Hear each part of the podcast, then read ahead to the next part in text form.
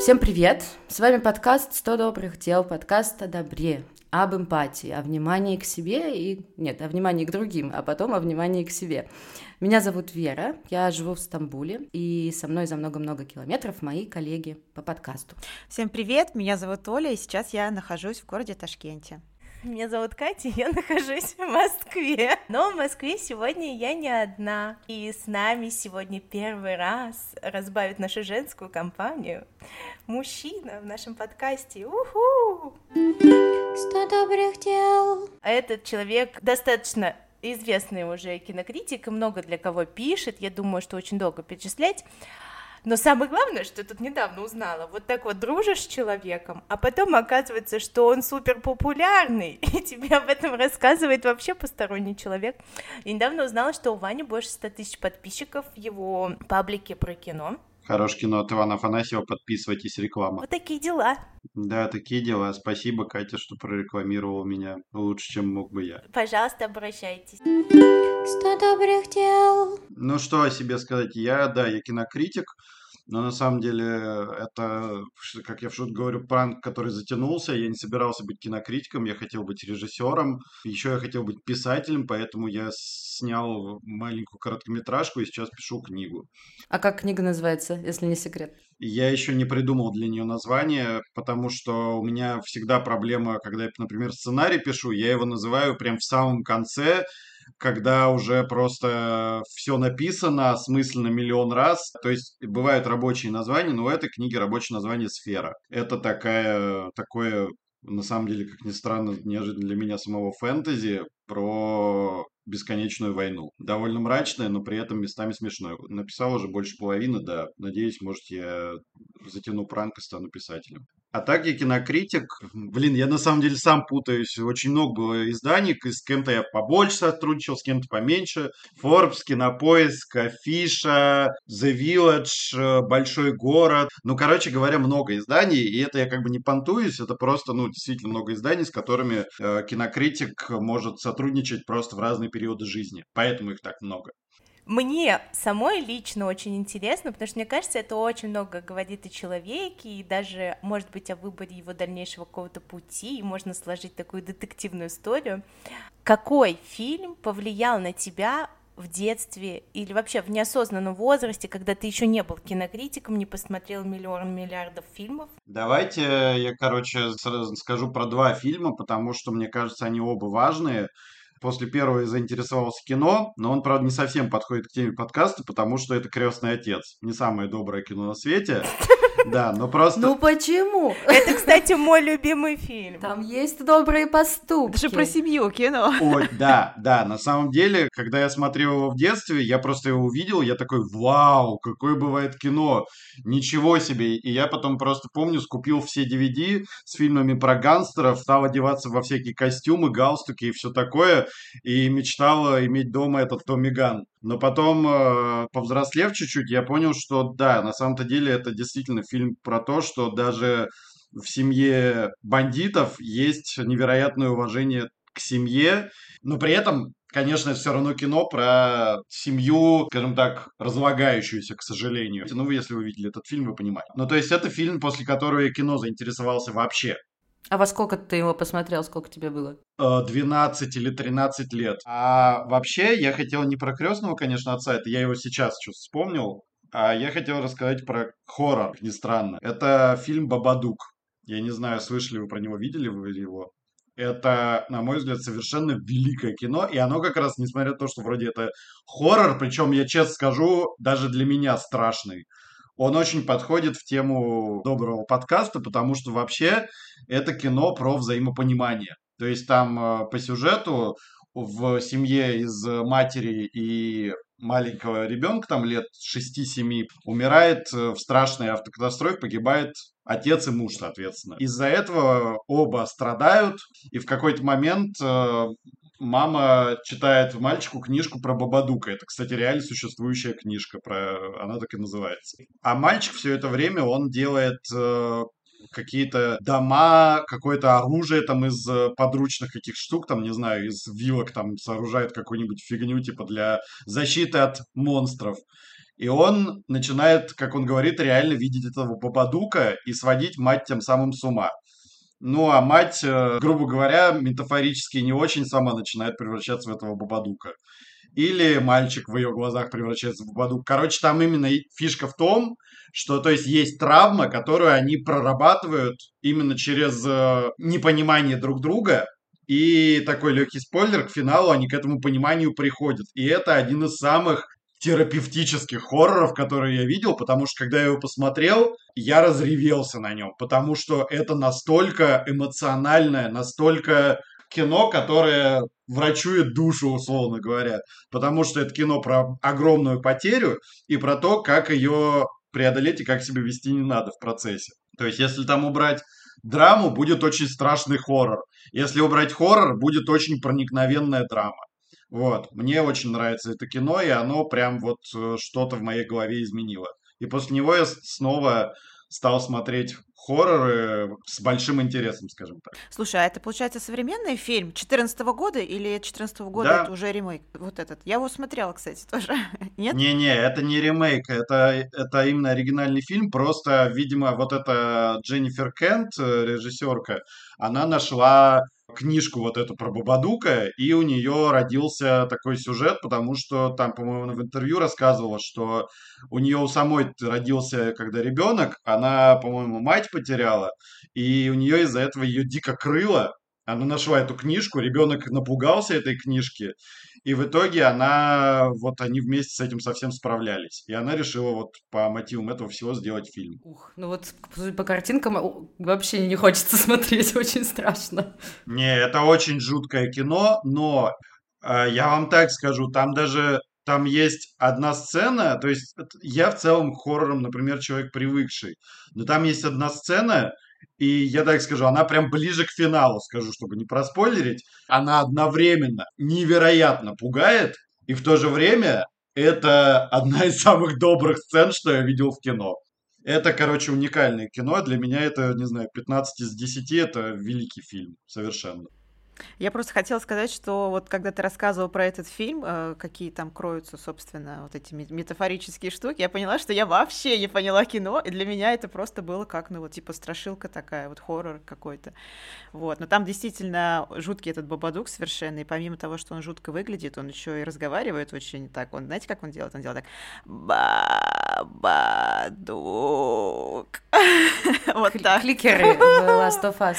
Да, и мы потом, да, с мужем смотрели, и мы потом ходили друг друга, короче, ну, прикалывались в темноте, такие Бабадук. Вот, в общем, на самом деле очень интересно, вот как ты преподносишь через вот призму своего какого-то опыта, как вот ты вот это кино прочувствовал, провидел, это вообще очень круто. Слушайте, а знаете, вообще хорроры, это ведь э, многие недооценивают этот жанр, говорят, что типа это просто кино про то, чтобы, типа, для каких-то дураков, да, дураков, которые хотят зачем-то побояться. Угу. Нет. Можно также сказать, что фильмы Балабанова пугают просто, да, там, типа, «Груз-200» это, типа, про то, что, ой, жесть какая. Но это же не про жесть, это жесть выразительное средство. Хорроры, на самом деле, это такая штука, через которую можно рассказать о чем угодно абсолютно. Есть э, тоже довольно интересная, например, вещь, называется «Скиномаринг». Это такой хоррор, снятый режиссером в своей квартире за, что называется, бутерброд э, без мяса. Чуть ли не его дети играют в нем. И это, по сути, кино такое про э, двух детей, которые понимают, что они оказались в доме совсем одни, хотя только что были родители. И это невероятное просто кино, которое показывает, как работает детский страх и как дети его преодолевают. Это вообще прям невероятное кино. Оно при этом жуткое, но оно, то есть оно, ну оно же про детей, и ты знаешь, что с детьми, скорее всего, ничего не случится, ну потому что это же про детей. Но тебе все равно жутко, и ты как бы смотришь, ты думаешь, ну блин, детям же тоже жутко, значит я с этим справлюсь, посмотрим, как с этим справятся они. Вот такой эффект оно производит. Короче, хоррор это страшно недооцененная штука среди тех, кто их не любит. Очень советую просто обратиться и узнать. Через какое-то время ты к вот этому ощущению неуюта привыкаешь, но ты по-другому видишь более привычные вещи. Вот так. И Бабадук это отличный способ захода. Вера, будешь смотреть с детьми? Не, с детьми Бабадука смотреть не стоит, это точно. Там и так уже детей в чем только не напугало из фильмов. Я, знаешь, да, начинаю что-то смотреть, забываю, что в конце там все умирают. Мы так Эдвард руки-ножницы смотрели, а в конце там только кровавая сцена с, с этими ножницами из груди. У меня шестилетняя дочь смотрит, я такая, блин, черт, прости.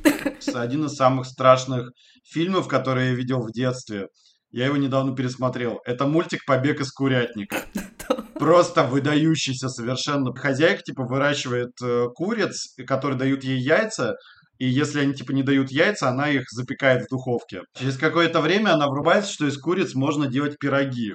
И они такие, блин, ну все, сейчас нас вообще жрать начнут. И тут прилетает петух, который говорит, ой, я сейчас вас научу летать, и вы улетите. И я просто помню, я смотрел это кино, э, я смотрел этот мультик, и я думал, господи, какая жесть. Вот они только что разговаривали, и тут из них делают пирог э, с мясом. Ужас какой. Я, по-моему, по- один раз даже отказался от маминой курицы из-за этого. Ну да, у детей же совсем другое восприятие. Да, да. Я помню, что в пять лет э, сижу и реву, потому что черно-белый фильм советский «Сказка о потерянном времени». Но там Мгм. был кадр, где м, мужчины, это я не помню, главный герой или нет, крупное лицо мужчины, и он на твоих глазах быстро стареет. Мгм. Ну, то есть из молодого мальчика превращается в старика. И я просто... и У меня мама э, готовила какой-то пирог на кухне, она выбегает вот Куриный. эта вся в муке такая, да. И просто, что, что случилось, почему ты... А я рыдала просто на взрыв и не могла установиться. Все, это было потрясение, шок, я помню до сих пор. А про то, что ты сказал, почему хорроры не так популярны. Есть статистика американских психологов о том, что хорроры и ужастики предпочитают э, более здоровые люди, так скажем. Да, кстати, да, да. Я слышал об этом. Да, и вот про то, что я говорила, что по фильму, которые там тебя поразили в детстве и так далее, э, можно сказать о тебе. Вот мы выяснили, что ты тут у нас более здоровый С человек. детства смотрю ужастики. Поэтому, наверное, нам с Верой не надо смотреть про Бабадука. Мы и так нестабильны. Сто добрых дел. Второй вопрос. Какой-то супер универсальный фильм для всех, который вот ты посмотришь и точно будешь чувствовать себя отлично. У меня есть очень доброе кино, которое я очень люблю. Называется «Тик-так-бум». Это мюзикл. О, классный Мне фильм. кажется, я тоже смотрела, да. Очень хороший. Обожаю его. Это мюзикл с Эндрю Гарфилдом. А, И я ненавижу мюзиклы. Но это один из моих любимых фильмов вообще, потому что там совершенно невероятная музыка. Я сейчас забыл, как зовут композитора, и это автобиографический мюзикл, то есть про парня, который работает в забегаловке, а параллельно пишет, вот мечтает написать просто идеальный мюзикл, но у него не получается. И вот он про это, этот композитор, написал мюзикл. Рефлексивный мюзикл про самого себя, короче. По-моему, это невероятно доброе, невероятно какое-то вдохновляющее кино, местами немного грустное, ну, как часто бывает, но в целом это очень хорошее, очень доброе, классное, мудрое кино. Да, очень классный фильм. Э, Я вообще, я как раз обожаю мюзиклы. Не знаю, Кать, что это говорит обо мне, если нормальный человек любит хорроры, а мюзиклы любят совсем отбитые. Маньяки, Это да? мой любимый жанр вообще. Но по статистике, то именно в периоды каких-то очень сильных потрясений, войн, Великой Отечественной войны, а, люди выбирали мюзиклы. Когда вокруг просто полный Капец. происходит, то да, а, то хочется чего-то супер легкого и доброго, и считается, что сейчас в России, скорее всего, будет новая эра мюзиклов. Ну, посмотрим. И хорроров. Сто добрых дел. И третий вопрос, очень важный, о сейчас.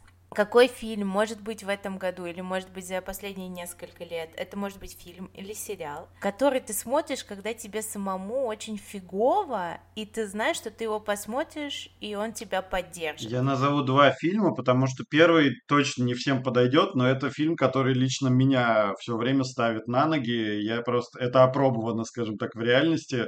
Это, на самом деле, очень банальная штука. Это «Аритмия» Бориса Хлебникова. Но он О. очень добрый, правда. Ой, ну это прекрасный фильм. Да, но слушайте, кто-то кто считает, что это очень тяжелое кино, кто-то вообще говорит, что это чернуха. Какая же это чернуха? Это, по-моему, настолько доброе, настолько искреннее, ну и так далее кино, что как такое может быть чернухой. Поэтому вот я всегда смотрю «Аритмию». Я уже наизусть этот фильм знаю, я его раз восемь видел. Я его включаю, или, кстати, просто включаю песню Валентина Стрыкова оттуда. Я сейчас хотела сказать, да, кстати, можно просто песню включить. Да, и просто пою ее, просто пою и вспоминаю этот фильм, и я как-то вот сразу реабили... э, не реабилитируюсь, я не жертва репрессий. Восстанавливаюсь. Пока что. Ну вот, ну да, восстанавливаюсь, короче говоря. Это прям кино, которое ставит меня на ноги. Это первый фильм. Второй вообще ни разу не очевидный, наоборот. Это у меня но пополнение, скажем так, до моих любимых фильмов. Называется э, «Вечер с Беверли Лафлин». Вы вряд ли про него слышали и вряд ли его смотрели. Комедия про девушку, которая играет великолепную Обри Плаза, которую я обожаю. Э, Она э, задолбалась жить со странноватым, не- неуклюжим мужем, неуклюжим мужем, йоу, вот. А, Она работает в какой-то забегаловке, туда к ней приходят какие-то странные люди, ее же муж, ее же начальник, короче, ее все задолбало. Уезжает на машине в какую-то гостиницу, в которой должен выступать некий вот этот Берли Лафлин. От таких огромных размеров афроамериканец, с, с которым все время ходит белый чувак и ухаживает за ним. А этот афроамериканец время от времени издает вот такие звуки. Почти Бабадук. Да, только, только, только Беверли Лафлин. Тоже на Б. И это кино, которое меня очень сильно поддерживает тем, что там абсолютно абсурдный, очень дурацкий временами юмор, но он намеренно такой. То есть там есть шутки, что называется, ниже пояса. Это я люблю. Вот. Часть шуток, они про пердеж, например. Но я вам так скажу, я смешнее фильма не припомню, потому что это фильм, который ты к некоторым шуткам вообще не готов, потому что они ломают все абсолютно нормы, они делают, э, они намеренно дурновкусные, короче говоря. И он как бы, это такой плевок просто в лицо э, всяким высоким штукам, высоким, высоким моралям и всему, но это и круто. Потому что это кино, которое, типа, говорит, чуваки, будьте попроще. Еще там э, есть эта великая песня этого Ф.Р. Дэвида Words, которая Words don't come easy to me. вот А, это. Я да, после да. этого фильма, она у меня с одной великой сценой из этого фильма ассоциируется, и у вас тоже она будет, вы после этого будете ее напевать, вы не сможете ее больше нормально напевать, я вам гарантирую. Посмотрите этот фильм, он, э, по-моему, он очень классно ставит на ноги именно тем, что он говорит, да, извините, в жопу эту реальность. Пусть все будет вот, пусть все будет не так. Я все наблюдала, пока ты рассказывала, как Оля и Вера улыбаются просто во все зубы. Чтоб ты понимал, когда мы втроем, они так не Кать, улыбаются. ну у тебя просто бороды нет. Ну а чё ты вот приходишь все время без Позвали бороды на запись? Что, подкаст. что это такое? Борода решает.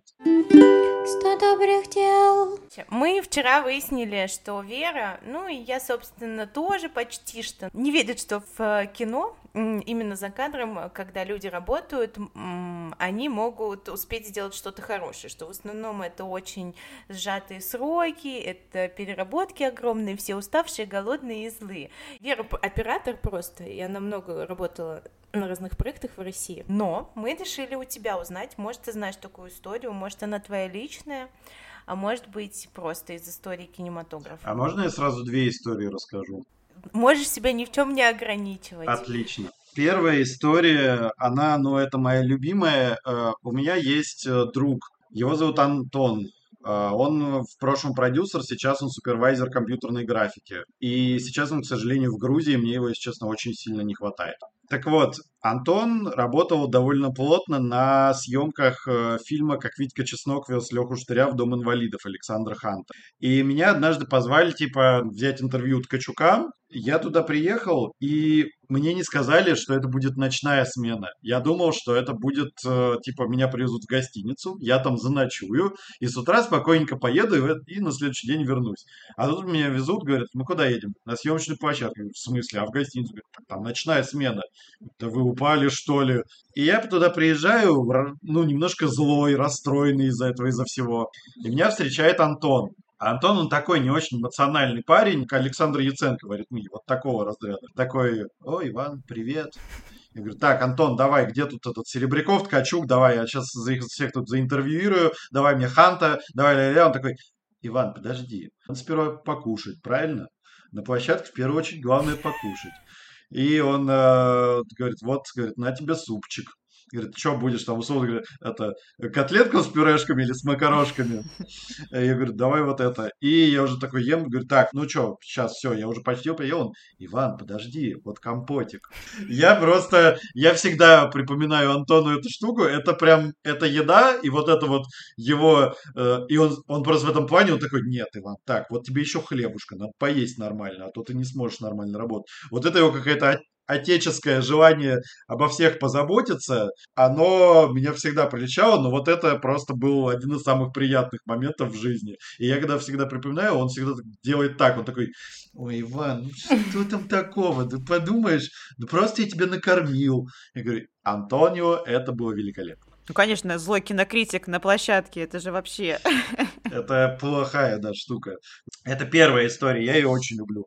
Вторая, она уже произошла на съемках моего как раз маленького короткометражного фильма «Антагонист», который мы снимали вместе с режиссеркой, режиссером, не знаю, как она себя любит назвать, Анастасией Литковой. Это просто важно, потому что мы снимали действительно его вдвоем. И у нас была такая ситуация. У нас согласилась сниматься Роза Хайрулина. Мы снимали в Лефортовском парке в Москве. Э, мы разложились уже, ну вот это представляете, да, киношники оккупировали просто этот кусок э, парка буквально. Мы снимаем, само собой, без разрешения это все. И в какой-то момент, конечно, к нам подходит охранник. Я говорю, здравствуйте, как вас зовут? Он говорит, да какая разница, как меня зовут, сворачивайтесь, типа, уходите. Я вижу у него такое имя, типа финское какое-то имя, да? Mm. Допустим, его зовут Юхо. Да, неожиданно. И я говорю, при этом он без акцента говорит, все такое. Я говорю, Юхо, условно, допустим, да? Я говорю, простите, пожалуйста, можно мы быстро отснимем? Нам час, ну, полтора максимум. Он такой, да знаю я вот это ваши киношники тут приходят, разместятся, и этот час-полтора затягивается на полдня. Не, я больше типа на это не поведусь. Я говорю, Юха, посмотрите вон туда, видите? Это Роза Хайрулина, заслуженная артистка РФ, ля-ля-ля, великая актриса. Я говорю, у нас есть уже меньше двух часов на нее. Можно мы, пожалуйста, ее снимем? Мы с большим трудом ее сюда довезли. Такой, что, правда, Роза? Я говорю, да, посмотрите. Он так посмотрел, такой, ничего себе, Хайрулина. Вот, не обманул. Ладно, вы пока тут снимаете, я сейчас схожу, типа, согласую это с начальством. И мы снимаем уже все это, и тут я вижу, идет. Я думаю, ну все, подхожу, он такой, так, все, я договорился, короче говоря, снимайте, сколько вам нужно, столько и снимайте. Единственное, если что, там сейчас, говорит, поедет эта снегоуборочная машина, вам нужно будет, типа, свернуться и отойти, чтобы она вас не задавила. Я думаю, господи, он еще о такой штуке предупредил, не то, что нас не выгнал, он еще предупредил про снегоуборочную машину, он ведь мог бы не приходить, он сказал нам снимать, и все. И я потом говорю, боже, а можно я вас, типа, укажу в титрах? Не-не-не, никаких титров, поэтому я не помню, как его зовут. Просто решил сделать доброе дело людям. По-моему, очень классная история. Да, про дружбу народов. Блин, я на самом деле сразу же вспомнила, что у меня тоже была хорошая история. Это... Ну вот видишь, Вера, ты заблокировала. Когда меня Катя спрашивает, я сразу вспоминаю какие-то... То есть тебе нужен мужчина с бородой, да, чтобы тебя добро что-то вспоминалось?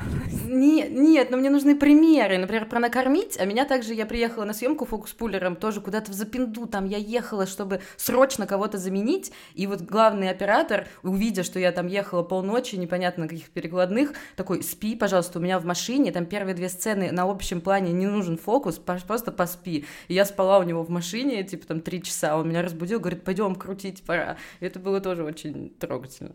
Слушай, ну я, кстати, помню, у меня была тоже довольно милая история, на, когда я работал на съемках «Викинга». Нам привезли еду, вот этот кинокор. Вообще все много доброго э, в кино связано с едой. Вот нам привозят в этот кинокорм, э, я понимаю, что там все разобрали и осталась только рыба, а я не ем рыбу. То есть вообще не могу ее есть за редким исключением, типа красной. А там, само собой, не красная. Там белая вареная рыба. Я говорю, ребят, нету типа ничего-то еще? Такие, не-не, нету. И мне в итоге чувак, э, а он очень, он такой, о, шницель, типа там с картофелем мой. И он отдал мне шницель, он сказал, бери. Я говорю, так ты же так его хотел. Говорит, да ничего, рыбку съем. И мы с ним даже не знакомы были. Вот так вот. Я вспомнила еще одну удивительную историю, простите, ты Видите, как цепочка добра. Усы надежды, борода добра. А, да, реально.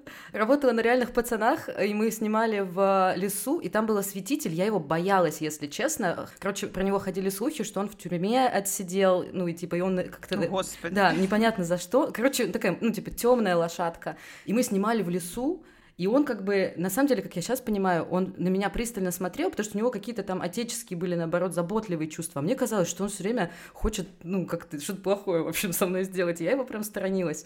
И мы снимали, значит, в лесу, и я понимаю, что я потеряла кошелек. И, ну, я начинаю поднимать панику, потерял кошелек, потерял кошелек, а всем надо ехать, у всех там, ну, как бы дальше сроки, да, там конец смены, переработки, чтобы не платить, надо всех отпускать. И этот осветитель, у него была своя машина, он подходит ко мне и говорит, вылезай, мы с тобой останемся, будем искать кошелек. Потом типа, такой, твой». это я его украл, да? Блин, я сначала испугалась, думаю, оставайся со мной, значит, тут вечером в лесу искать кошелек Да, да, сейчас. Я напряглась.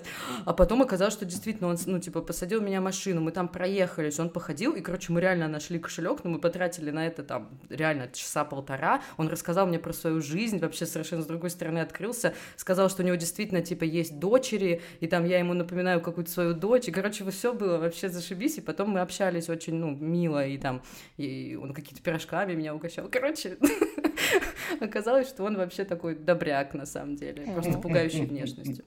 Сто добрых дел. Спасибо тебе, Вань, прям реально. Благодаря тебе я вспомнила что-то хорошее со съемок. Спасибо большое, очень интересно было. Спасибо, Кать, что позвала. С вами был подкаст «100 добрых дел». Услышимся, ура, всем пока. Thank